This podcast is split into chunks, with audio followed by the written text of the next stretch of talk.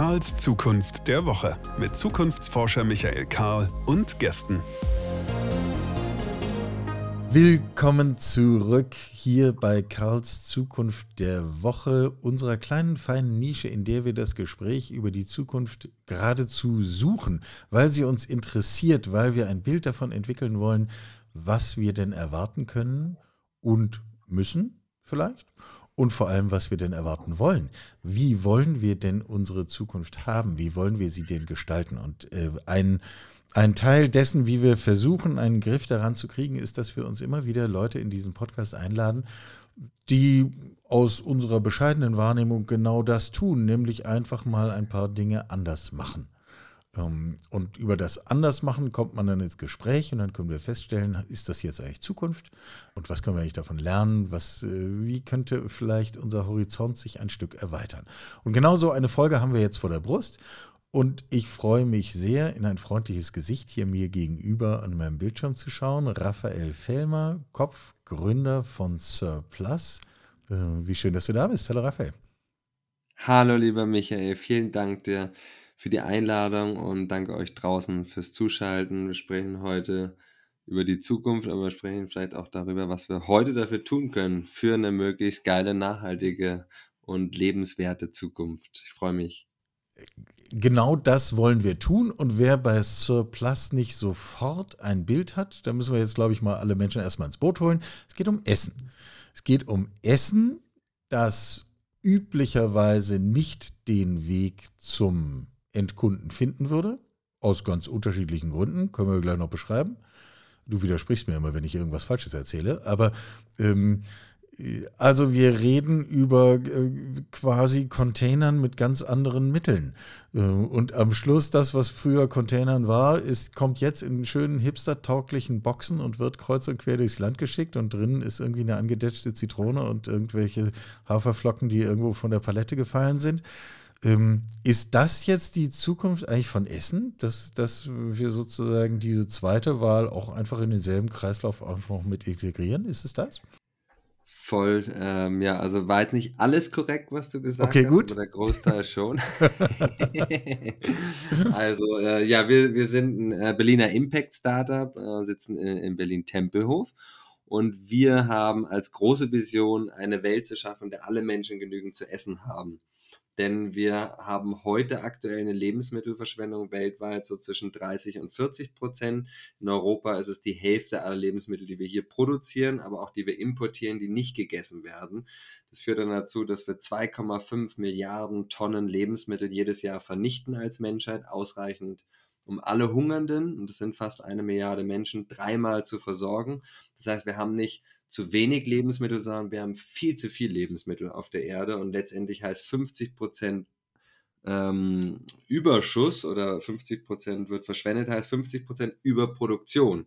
Das mhm. heißt hochgradig ineffiziente Supply Chain, also Wertschöpfungskette, in der eben angefangen bei den Landwirten schon 10 bis 50 Prozent vom Obst und Gemüse gar nicht geerntet wird, zu groß, zu klein, schräg, äh, scharf etc. Und es geht dann weiter bei Produzenten, Großhändlern, Zentrallagern und da ist auch, wo wir mit Surplus retten. Das heißt, wir helfen dem, dem Thema zum einen ein bisschen mehr Anklang und Sensibilisierung der Gesellschaft ähm, zu widmen, dass die Menschen, weil es sind ja Mittel zum Leben, da eine größere Wertschätzung einfach aufbringen und das Bewusstsein auch ähm, tragen, hey, 10% aller globalen Treibhausgase entstehen durch Food Waste und ich selber schmeiße die Hälfte der Lebensmittel, die in Deutschland vernichtet werden, zu Hause weg. Also ähm, wir sind da alle Teil des Problems und können natürlich auch alle Teil der Lösung sein. Und deswegen über unseren Online-Shop können die Leute ganz bequem von zu Hause, hipstermäßig, richtig cool, was gibt's Geileres, als die Welt retten und Geld zu sparen. Und das auch noch von der Couch. Das heißt, die Leute bestellen bei uns aus über 300 Produkten im Online-Shop.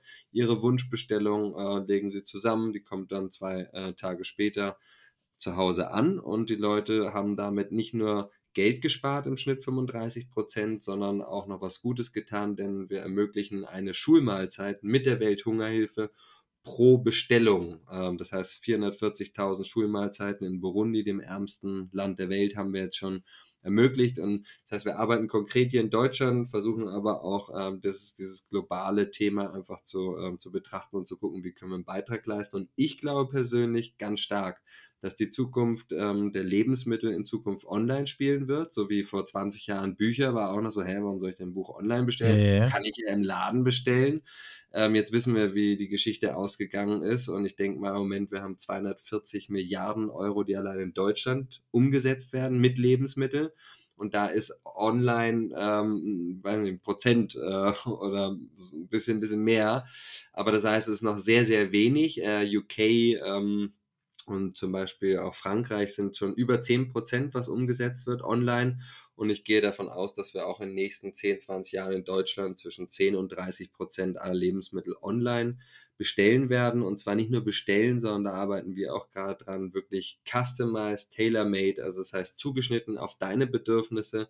Die KI lernt und kann jedes Mal eine noch mehr auf dich zugeschnittenere Box und dich und deine Familie oder Freunde, WG mhm. mit den Menschen, mhm. wenn man zu Hause lebt, ähm, dir präsentieren und du kannst sie dann natürlich noch individualisieren, Produkte hinzulegen, rauswerfen und das System wird jedes Mal schlauer und weiß ganz genau, wann ist denn der Michael was, wann braucht der Mehl, weil er backt gern. gerne äh, Plätzchen äh, zu Weihnachten und um, ja, was macht er eigentlich sonst noch so für äh, kulinarische Ausflüge äh, und dir dann immer das präsentieren, wo du sagst, krass geil, also ähm, jetzt kann ich sogar Zeit sparen ähm, beim Lebensmittel einkaufen und Gutes tun für die Umwelt äh, und für die Menschen und habe sogar noch Freude dabei, spannende, coole Produkte kennenzulernen. Also ich glaube, eine Win-Win-Win-Situation, ähm, wo, wo man danach suchen muss, ähm, die so auch, glaube ich, ähm, ja, schwer zu toppen ist. Und ich bin davon überzeugt, dass ähm, die Lebensmittelzukunft äh, online sein wird und zwar wirklich Farm to Fork. Okay, gut, jetzt haben wir den ganz großen Rundumschlag einmal gehört. Ähm, und ich glaube, du hast so ziemlich jedes Stichwort, äh, über das wir im weiteren Verlauf des Gesprächs reden müssen, schon einmal genannt. Äh, wir müssen natürlich über den Klima-Impact reden, der, des ganzen Lebensmittelthemas. Arm und reich finde ich ein sehr spannendes Stichwort. Sollten wir noch mal ein paar Gedanken drauf verwenden. Ähm, die Frage von Daten- und online-basiert und lernenden Systemen ebenso. Schließt auch an einen Podcast an, den wir äh, vor ein paar Wochen aufgenommen und veröffentlicht haben mit Marina Lommel von Foodpunk. Äh, wer das sozusagen vertiefen will, der kann äh, sich die Folge einfach auch schon mal pauschal wieder in die Playlist legen. Ähm, aber nochmal ganz vorne angefangen, weil wir müssen uns das Bild ja schon klar machen. Die Verschwendung ist A enorm. Abstrakt mhm. wissen wir das alle, aber du, du, hast die Zahlen genannt. Also wir, wir die Hälfte wird nicht gegessen. Den Satz merke ja. ich mir schon mal. Ähm, das kann man sagen. Oder eine LKW-Ladung pro Minute, sagen wir auch in Deutschland, damit ja. man irgendwie so eine Größe hat, weil das äh, Tonnen, das sind 34 Tonnen. Tonnen kann sich ja kein Mensch vorstellen. Was das eigentlich an einer Dimension bedeutet und das ist pro Minute. Und, und das findet entlang der gesamten Kette statt. Also vom Feld bis hin zu meiner Küche. Genau, also man kann so grob sagen, es gibt unterschiedliche Studien, aber grob die Hälfte wird vor dem, ähm, also bevor es bei uns landet, weggeschmissen und die andere Hälfte bei uns zu Hause.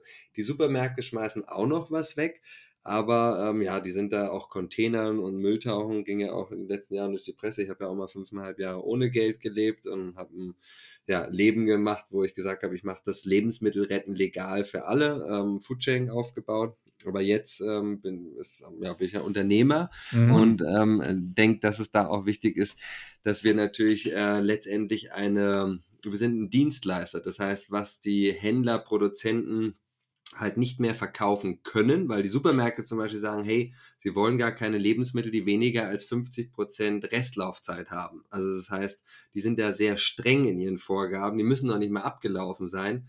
Da treten wir ein und sagen, wir helfen euch ähm, Produzenten, die Ware, die ihr sonst nicht mehr verkaufen könnt, noch in den Kreislauf zu bekommen, sodass sie genossen werden können, also ihre eigentlichen Bestimmungen auch zugeführt werden. Und das Verrückte ist ja, äh, am Schluss ist es ja eine komplexe Materie. Man kann ja das den Supermärkten im Grunde gar nicht vorwerfen, weil auch die tun das ja wiederum, um zu vermeiden, dass riesige Berge entstehen, die dann hinterher weggeschmissen werden. Das ist Voll. ja fast der effiziente Teil in dieser ganzen Kette.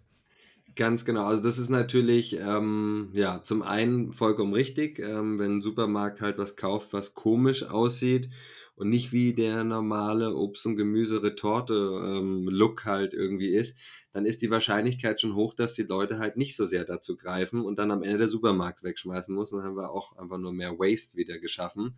Man kann aber auch sagen, so ein Henne-Ei-Problem. Also mhm. ähm, ist jetzt der Supermarkt dafür verantwortlich, äh, dass so viele Lebensmittel weggeschmissen werden in Deutschland? Nein, aber er ist teilverantwortlich, denn der Supermarkt legt natürlich auch nur das rein äh, oder kauft Dinge, die äh, dann auch nur verkauft werden können. Das heißt, wenn der schon dem Bauer sagt, pass auf, hey, deine Mohrrübe hier mit 30 Zentimeter, die kannst du immer sonst wohin stecken, aber bestimmt nicht in unseren Supermarkt, weil wir wollen hier nur maximal 20 Zentimeter lange haben. So, und dann ist es natürlich auch eine Education-Sache. Also wie geht der Supermarkt auch an seine Kunden und Kundinnen ran und verkauft es? Weil letztendlich, was wir ja machen, ist, wir verkaufen ja Müll.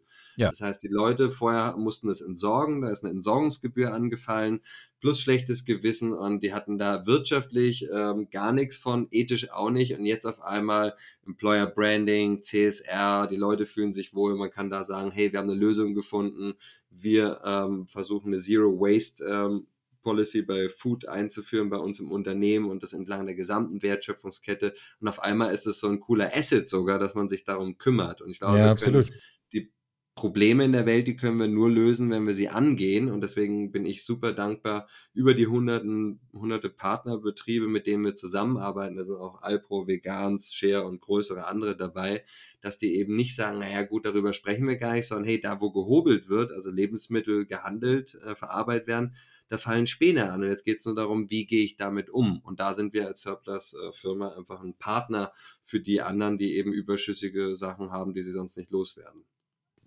Ein Punkt, den ich noch nicht so richtig zusammenbringe, ist, so ein Supermarkt würde ja immer sagen, naja, wir legen uns die krumme Gurke oder die, die 30 Zentimeter Mohrrübe äh, nicht hin, weil das wollen unsere Kunden nicht. Bei euch wollen sie es aber. Also sind das jetzt andere Menschen oder ist, macht der Kontext den Unterschied? Warum wollen die Kunden auf einmal bei euch was, was sie angeblich anderswo nicht wollen? Ja, also da ist der Supermarkt auch sehr streng zum Beispiel. Kennt man das also von Milch, dass die Leute dann so die letzte Packung hinten rausziehen, die ist dann noch zwei Tage länger haltbar, auch wenn die meistens gekühlt noch sehr viel länger hält als ein paar Tage über dem MAD. Ähm, und der Supermarkt will das partout nicht, dass sein Laden so wahrgenommen wird, als, oh, da muss ich gucken, wie lange ist denn das noch haltbar. Das heißt, die meisten Verbraucherinnen, wenn die in den Supermarkt gehen, ob das nur eine Schokolade ist oder Erdnussbutter, ähm, egal, die schauen nicht aufs MHD. Und wenn es dann anfängt, dass die Supermärkte das so einfach so verkaufen, dann äh, haben die Supermärkte Schiss, okay, ähm, dann verbringen die mehr Zeit beim Schauen aufs MAD, anstatt zu konsumieren. Und das wollen sie natürlich nicht.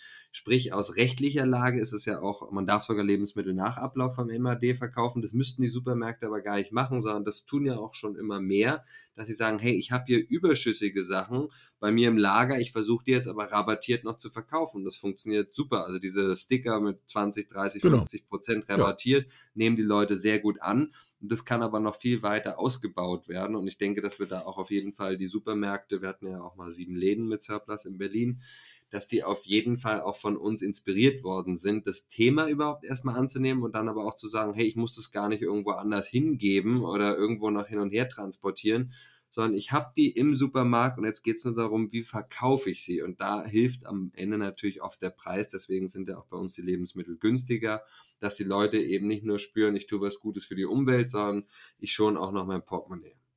Ja, verstehe.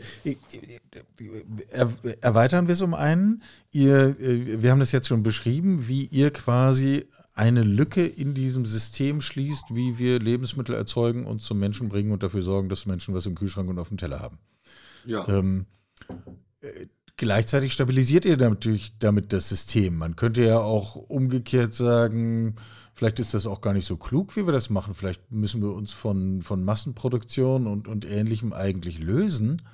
Ähm, hm. Brauchen viel eher regionale Kreisläufe. Viele Menschen, du hast das Stichwort nachhaltig genannt, würden Nachhaltigkeit, glaube ich, übersetzen mit, ich möchte eigentlich das hier in der regionalen Versorgung und eigentlich von diesem industriellen weg. Hm. Ähm, also gebe ich dir das, wie diskutiert das ihr das? Nachhaltigste selber anbauen, äh, dann Community Supported Agriculture oder Solavi, solidarische Landwirtschaft auch genannt, wo quasi ein Bauer Landwirtin eben so ihre 100, 300 Familien hat oder so, die bekommen eine Kiste und da wird eigentlich kein Food Waste anfallen. So, das ist aber ein Konzept, was leider, obwohl es es schon seit Jahrzehnten gibt, nicht so eingeschlagen hat, weil die ja. Leute doch einfach bequem sind, dann sind sie mal weg, dann ja, da müssen sie irgendwas essen, was sie gar nicht wollen oder so. Das heißt, am Ende, ich habe ja auch diese fünfeinhalb, fünfeinhalb Jahre im Geldstreik gelebt und da auch sehr radikal zu zeigen, hey, es geht auch anders, aber habe einfach auch erkannt, die meisten Menschen wollen eigentlich ihr Leben gar nicht so groß umstellen.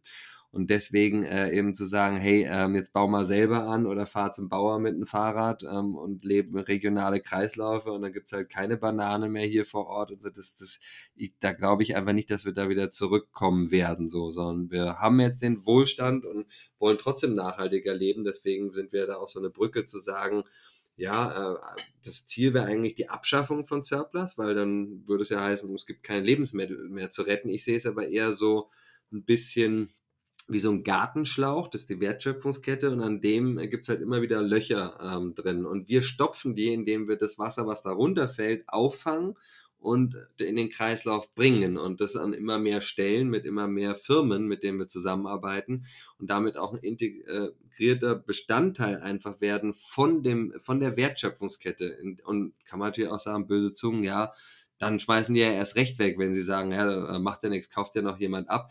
Aber da kannst du auch immer sagen, ja, bringt auch nichts, dass ich nicht fliege oder wenig fliege, weil äh, in China können sich jeden Tag äh, 10.000 Leute äh, zum ersten Mal einen Flug leisten und die fliegen jetzt oder die essen Fleisch und wir, also man muss ja irgendwie anfangen. Und ich glaube, dass wir mit Surplus ja nicht nur ein Online-Shop sind, um bequem, günstig Lebensmittel zu Hause zu konsumieren, sondern auch, dass wir Bewusstsein schaffen. Wir haben Millionen Menschen erreicht über die Medien, in verschiedensten Programmen waren wir drin und wir haben einfach die Gesellschaft auch sensibilisiert und dieser große Teil der Verschwendung, die 50 Prozent zu Hause, die können wir auch nicht wirklich mit Gesetzen oder so, ähm, können mit höheren Preisen vielleicht ein bisschen was machen, weil Deutschland ist sehr günstig, die Lebensmittel, ähm, günstiger sogar als in Polen. Und ähm, wenn die Lebensmittel teurer wären, dann würden wir nicht mehr im Schnitt 300 Euro pro Nase in Deutschland wegschmeißen in die Tonne, äh, weil es dann irgendwann wehtun würde. Aber 300 Euro können wir uns halt meistens alle noch ziemlich gut leisten. Ja, ganz offensichtlich, sonst täten wir es ja nicht, nicht? Also das ist, genau, wird ja täglich erwiesen. Ja, genau. Und da denke ich, am Ende ist es so ein Zusammenspiel. Einfach machen und ich, wir machen auch Fehler und sind noch nicht überall perfekt in der Nachhaltigkeit, aber wir versuchen Ökostrom, Ökobankkonto, versuchen nachhaltige Partner zu haben, versuchen zu oft zu offsetten und wir versuchen und wir machen und werden jeden Tag besser da drin und gemeinsam mit den anderen Firmen, die uns da unterstützen oder mit denen wir in einem Boot sitzen und sagen, gemeinsam können wir den Lebensmitteln eine zweite Chance schenken ähm, und dadurch den, den Kunden auch entlasten, was, was das Finanzielle anbelangt. Das ist etwas, was, glaube ich, einfach größer werden muss und gleichzeitig aber diese Sensibilisierung in der Gesellschaft vorantreiben. Und später würde ich auch gerne mal wenn wir dann ähm, mehr Geld haben, im Moment sind wir noch ein kleines Startup, aber auch ähm, Lobbyistinnen nach Brüssel schicken und nach Berlin, dass die da richtig Druck machen, weil es gibt in Europa zehntausende Lobbyistinnen und jetzt kannst du dir vorstellen, wie viel davon kämpfen dafür für weniger Lebensmittelverschwendung. Da sitzen halt hunderte. Dürfte überschaubar sein. Ja, von großen Konzernen und die arbeiten dafür am Status quo an ihrem Vorteil. Und da, glaube ich, brauchen wir irgendwann Geld und wir brauchen aber auch Bildung. Also das heißt, auch die Schulen ähm, müssen ihre Curriculums ändern und da muss die, das Thema Lebensmittelverschwendung Teil werden von Lebensmittel. Also wir lernen über Geschichte, wann wer wen umgebracht hat, Kriege angefangen hat, all sowas, was wir sowieso meistens wieder vergessen aber wie baut man Lebensmittel an? Wie viel Arbeit steckt da eigentlich drin? Wasser, Herzblut, ähm, meistens ja leider Pestizide, eine andere Chemie.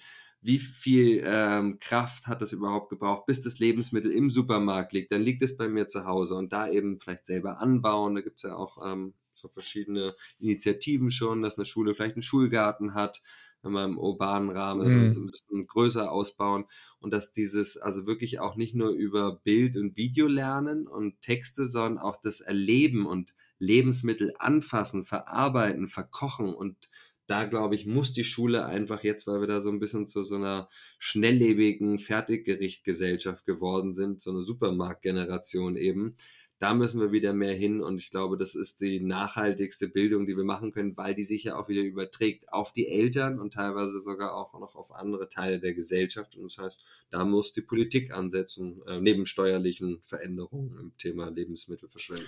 Ja, ich meine, äh, du sitzt in Berlin, da findet einmal im Jahr die Grüne Woche statt und wenn man da hingeht, dann kann man bestaunen, wie Horden von Kindern durch diese Messehallen gehen und zum ersten Mal eine Kuh sehen und sich wundern, was das eigentlich ist. Ähm, also da, da kriegt man so ein Gespür dafür, wie groß diese Distanz ist, die du gerade auch beschrieben hm. hast. Mir gefiel dieses Bild mit dem Gartenschlauch. Also da, wir haben sozusagen entlang dieser Kette vom, vom Feld bis hin zum Teller, und mhm. neben dem Teller steht der Mülleimer, wie wir wissen, äh, im Grunde so ein, einen Gartenschlauch. Und du hast jetzt beschrieben, da, da tropft hier und da was raus und wir fangen das auf und geben es wieder zurück. Ihr macht ja quasi an der Strecke zwischen Großhandel und äh, Kunde. Genau, so also etwa, wir, ne? das ist so ähm, ungefähr das Feld, wo ihr tätig seid. Müsste man jetzt nicht sozusagen die Klone von dem, was ihr tut, äh, noch davor und danach auch ebenso andocken? Ja, genau. Also wir sind schon, wir sind schon sehr nah dran an den Bauern. Ähm, das heißt, in Zukunft mit einem größeren Volumen können wir dann auch wirklich Farm to Fork machen. Das heißt, wir haben ähm, Landwirte, mit denen wir auch sagen, hey, wir retten nicht nur das, was übrig bleibt, sondern so ein bisschen solidarische Landwirtschaft 2.0, dass man eben sagt, guck mal, das ist der Bedarf unserer Kunden und Kundinnen, ob das nur eine kleine Möhre ist oder große, das ist denen egal, wir nehmen dir alles einfach ab. Das heißt, du bau mal an, ähm, am mhm. besten regional. Ähm, das kommt in unser Lager und von unserem Lager geht es zu den Leuten nach Hause, aber eben auf eine bequeme, 2023 oder dann 25 Art und nicht mehr irgendwie kompliziert irgendwo hinfahren und zu einer bestimmten Uhrzeit und so, das, das schaffen die Leute einfach nicht. Und da die Brücke zu spannen, das heißt, unsere Wertschöpfungskette, wo wir retten, die wird immer breiter. Ähm, wir retten ja auch bei Zentrallagern von den Supermärkten bei den Herstellern, Zwischenhändlern und Logistikern und eben auch teilweise auch schon mit Landwirten. Aber da ähm, wollen wir in Zukunft hin, dass wir wirklich dieses Farm to Fork auch die Wege sparen. Das ist ja auch nochmal so ein Punkt. Ähm, dass natürlich Lebensmittel oft von äh, A nach B und wieder von B nach C äh, und von C nach A geliefert werden. Also das ist halt total.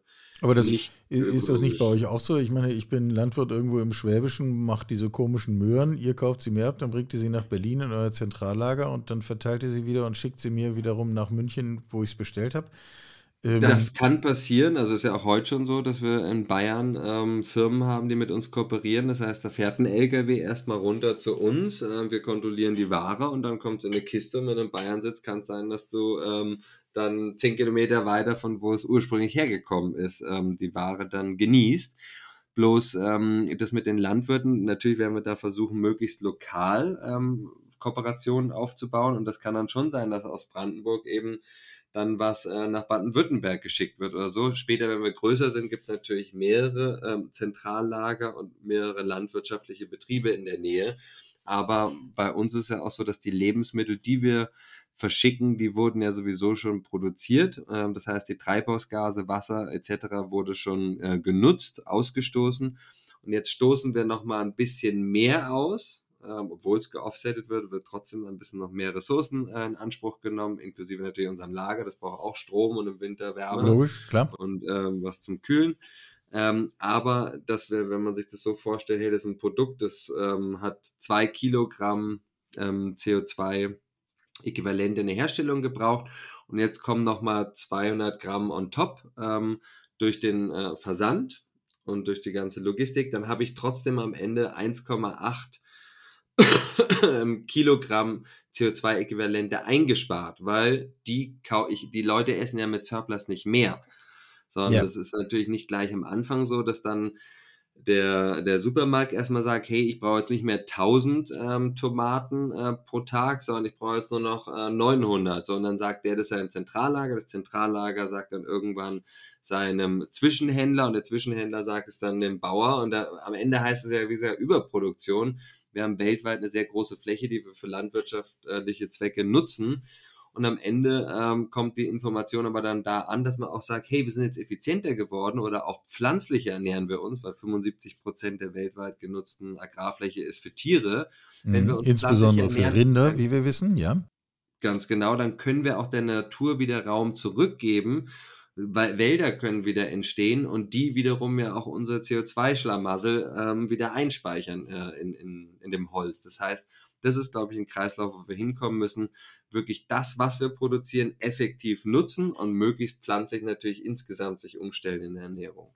Ja, ähm, habt ihr eine Policy, dass ihr sagt, bestimmte, zum Beispiel rindfleischbasierte Produkte nehmen wir gar nicht, weil wir, weil wir damit gar nichts zu tun haben wollen? Oder nehmt ihr, was sich ja argumentieren ließe, oder argumentiert ihr andersrum und sagt, wir nehmen alles, was wir kriegen können, weil überall hilft es, weil wir unseren Effekt leisten können? Also äh, mhm. zu, wohin geht das Pendel? Also das Pendel geht eher dahin zu sagen, wir retten alles. Wir haben aber natürlich schon eine spezielle Kundschaft. Ähm, wir werden jetzt auch immer mehr mainstreamig, aber wir kommen schon so mehr aus der bio-veganen Ecke. Ähm, und das weitet sich jetzt immer mehr, äh, dass auch die Menschen, die sich noch nicht so pflanzlich ernähren, ihren Spaß haben und es Mainstream-Produkte gibt. Letztendlich muss man sagen, natürlich ist gerade, ähm, wir sind noch nicht im Kühlbereich, da kommen wir noch hin, dass wir auch sowas verschicken. Das muss eben dann auch die Supply Chain da möglichst effektiv sein. Bisschen komplexer, ja. So Plastikberge zu Hause hat. Ähm, und das dann wieder nicht so nachhaltig ist. Aber jetzt mal beim, es gibt ja auch äh, getrocknetes Rindfleisch oder so. Ähm, ja. Und dann kann man jetzt sagen, ja, nee, also mit Tierleid wollen wir gar nichts zu tun haben. Ich ernähre mich zwar persönlich seit 2010 ähm, vegan, aber äh, ich bin da der Meinung, dass jeder selber schauen muss, wann er sich wie mit was ernährt. Und wir versuchen da nicht irgendwie dogmatisch zu sein, sondern einfach den Leuten das anzubieten, ähm, was wir halt retten können. Und gerade in tierischen Produkten ist natürlich ähm, die Treibhausgasbilanz besonders groß. Also das heißt, ein Kilo Rindfleisch verbraucht ähm, 20, 30 Mal mehr ähm, Ressourcen als jetzt ein Kilo ähm, Soja ähm, oder Hafer oder so, was aber den gleichen Proteinwert hat. Und deswegen ähm, kann man sagen, da lohnt sich eigentlich noch mehr sogar zu retten. Okay, ja, Argument verstehe ich. Da, da, wäre quasi das, die Verschwendung noch schlimmer zu bewerten auf dieser Skala. Ne? Genau, hat einen größeren negativen äh, Einfluss auf die Umwelt. Ja, ja.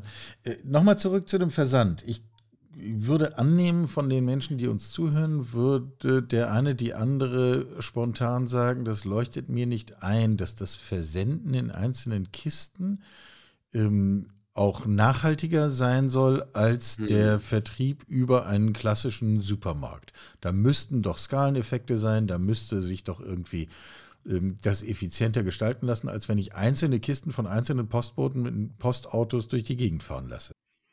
Das ist ein Argument, was viele Leute im Kopf haben und sagen, ja, deswegen Lebensmittel online ist nichts für mich. Die meisten Menschen vergessen aber, dass wir in Deutschland äh, über 50 Prozent aller Einkäufe mit einem Auto erledigen. Das heißt, egal wie toll das, äh, die Ökobilanz von einem Produkt ist, auf den letzten Kilometern wird die Bilanz komplett kaputt gemacht, da weil dann ein, zwei Tonnen rumfahren, um deine Einkaufstüten da mit 20, 30 Kilo Lebensmittel nach Hause zu bringen. Und da wiederum ist dann natürlich äh, die Deutsche Post mit der Elgo Green, wo eben nochmal geoffsettet wird und das ist eine klimafreundliche Art. Natürlich kann man auch sagen Ökostrom und da gibt es also Riesenthemen, aber grundsätzlich versuchen diese schon ihr Bestes. Und dann macht das Postauto ja hunderte Pakete ähm, äh, auf ihrer Route und das in einer sehr effektiven Art und Weise, dass eben insgesamt die Ökobilanz sehr viel besser ist, als die meisten Leute annehmen und eben vergessen, dass sie mit ihrem Auto eben auch eine fette Ökobilanz hinterlassen, wenn sie Produkte hin und her fahren. Besser ist natürlich wieder noch nachhaltiger, eben mit einem Fahrrad zum Bauer fahren oder selber anbauen. Wie gesagt, das schaffen und machen einfach aber die meisten Menschen nicht. Ich bin auch nicht sicher, ob wir wirklich alle satt werden würden, wenn wir versuchen würden, alle sozusagen in unserem eigenen Hinterhof einzeln anzubauen. ähm, das, das würde, glaube ich, nochmal ganz andere Fragen aufwerfen. Ist ja aber auch nur eine theoretische Option. Jetzt reden wir die ganze Zeit über euer Modell. Und ich finde das beeindruckend. Ich finde das äh, auch der, den Drive, den ihr damit auf allen Ebenen, dich jetzt eingeschlossen, vermittelt, schon bemerkenswert. Ähm, Gleichzeitig hast du am Anfang äh, darüber gesprochen, wo eigentlich der Zug hingeht bei Lebensmitteln.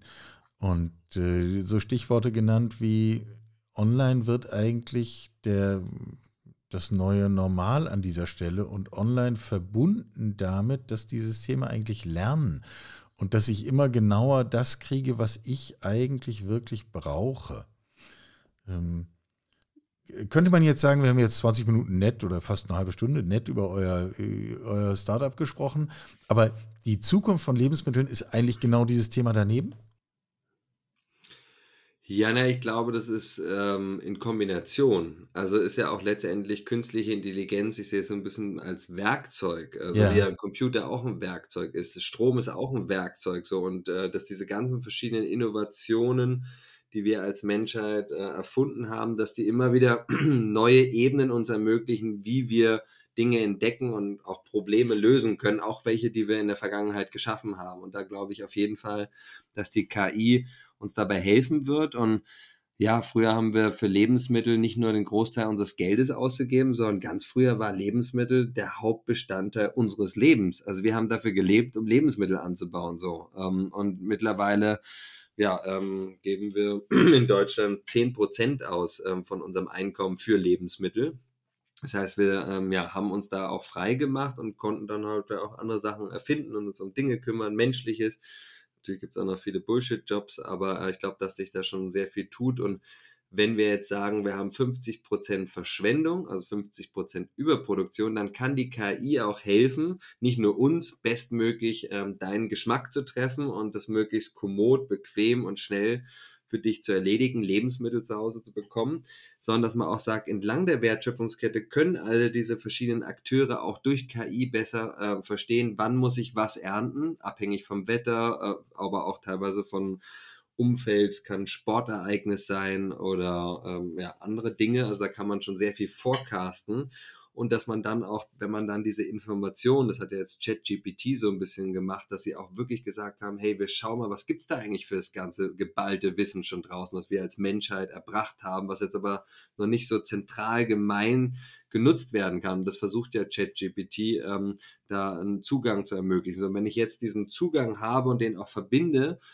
in den einzelnen Ebenen der Wertschöpfungskette, dann können wir an jeder Stelle eben noch effektiver mit Wasser umgehen, mit unseren Ressourcen und mit den Lebensmitteln, damit sie eben als Mittel zum Leben auch bestmöglich äh, genutzt werden und gegessen werden. Und das ist einfach eine Frage der Zeit, bis KI, glaube ich, in, äh, entlang der gesamten Wertschöpfungskette, inklusive unserem Zuhause, wo man sagt, ja, später hast du halt eine, eine Kamera, äh, und die, die sieht dann, was bei dir im Kühlschrank ist, die sieht, was du in den ähm, Bioabfall wirfst, ähm, wo du dann noch was reinschmeißt, bekommt das alles mit und kann dir eben timegerecht alles nachbestellen, was du halt immer haben willst, beziehungsweise erkennt auch, hm, guck mal, nächstes Mal äh, bestelle ich da nicht eine äh, 1 Liter Packung ähm, so, äh, ähm, was Kokosnussmilch, weil na, da fliegt immer die Hälfte weg, weil der halt nicht innerhalb von fünf Tagen der Mensch zweimal Kokosnuss kocht, dann gibt es nächstes Mal eine 300 Gramm Packung und so weiter und so fort. Und das heißt, da sehe ich ganz viel Zukunft.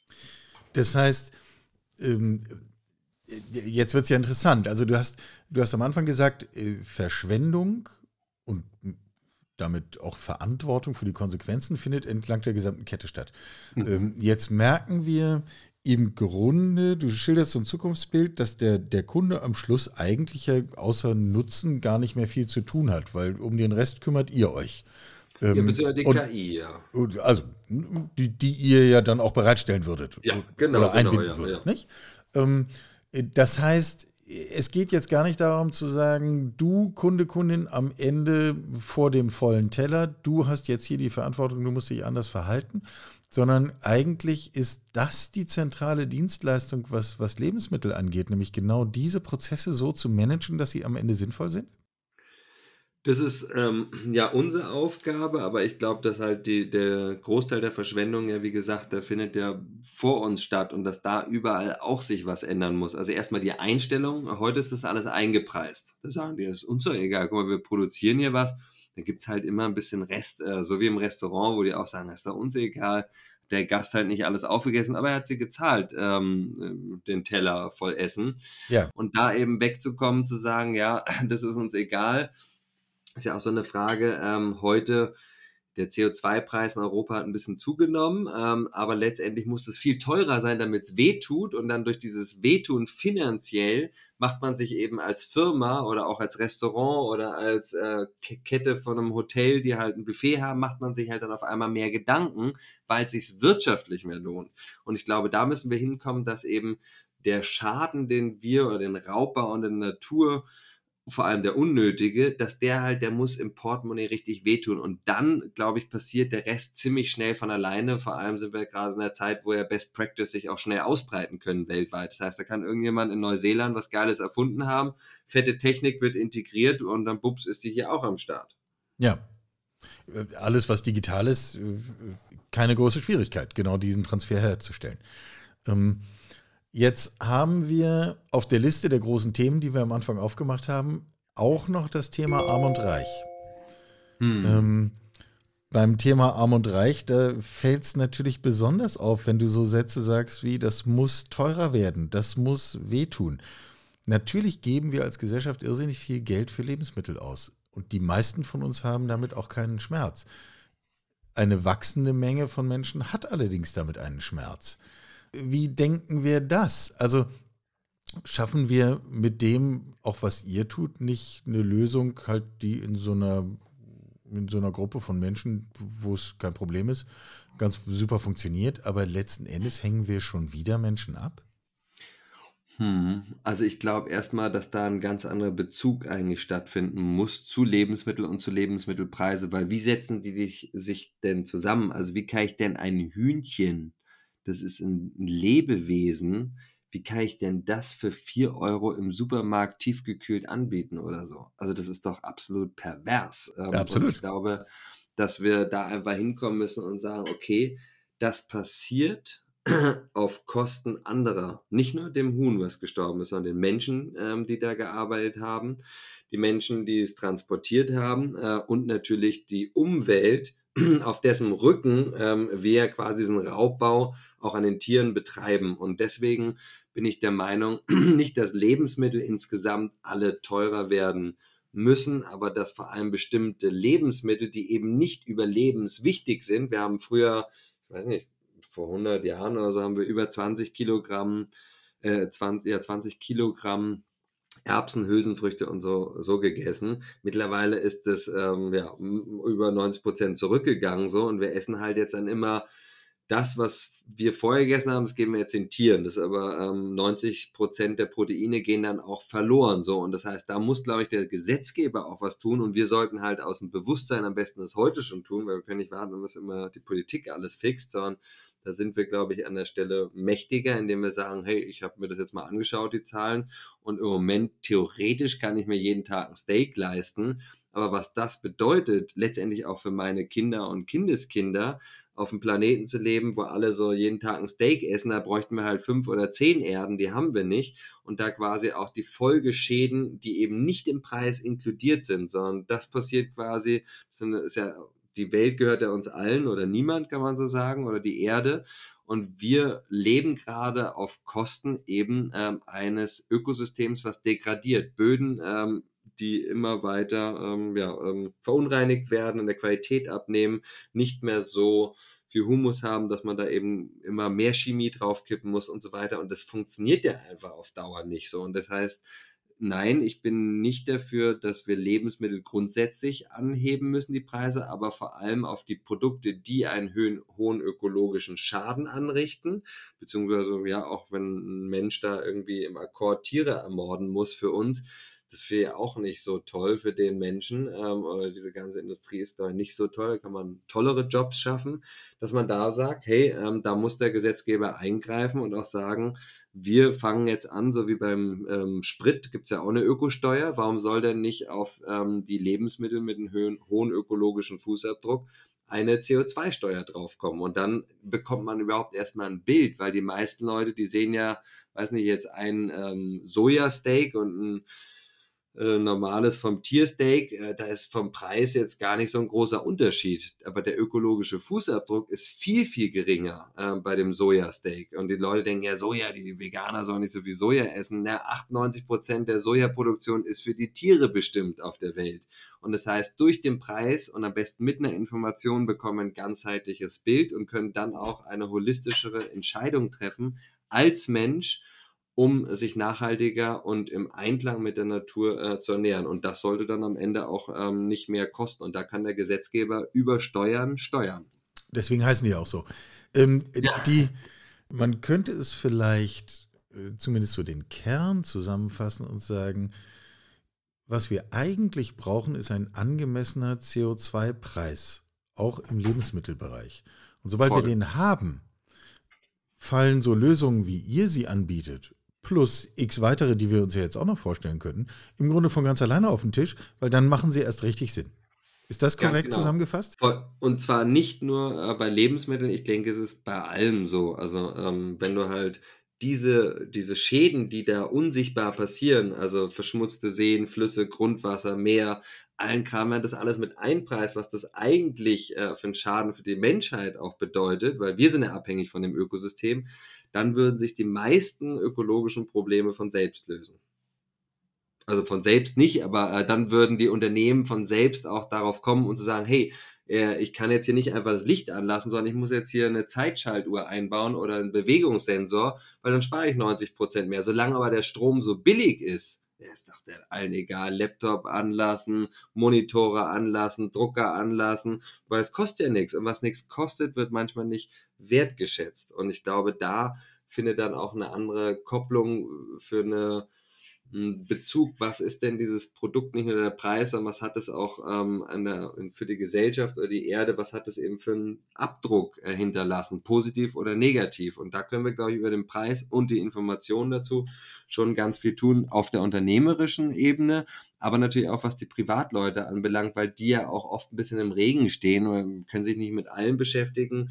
Wissen auch nicht die meisten Leute, dass halt ein, äh, ein Kilo Baumwolle, ja, ist billig, aber das wird halt auch billig, weil da Leute arbeiten, die weniger als einen Euro ähm, verdienen pro Stunde, plus eben ähm, die nicht so ein gutes Trinkwasser da um die Ecke haben, weil halt alles verseucht ist und so. Und, und da dann einfach mehr Transparenz zu schaffen. Was ist drin in den Produkten? Was wurde für die Produktion aufgebraucht an Wasser, an Energie?